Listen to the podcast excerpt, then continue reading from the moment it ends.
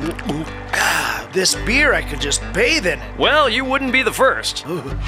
Platte River beer from Rhino. Brown, earthy, a little skunky. It captures the essence of Denver's Platte River. I haven't had a beer like this since City Pond Stout. Diuretic, bitter, a bit goosey. That's Platte River beer. Oh, I, I can't drink this. It is an IPA. Then I love it. Grab a mason jar full at a loaf and jug near you. Nerf's LOL at 505. Sponsored by Illegal Pete's. Search LOLs on iHeartRadio.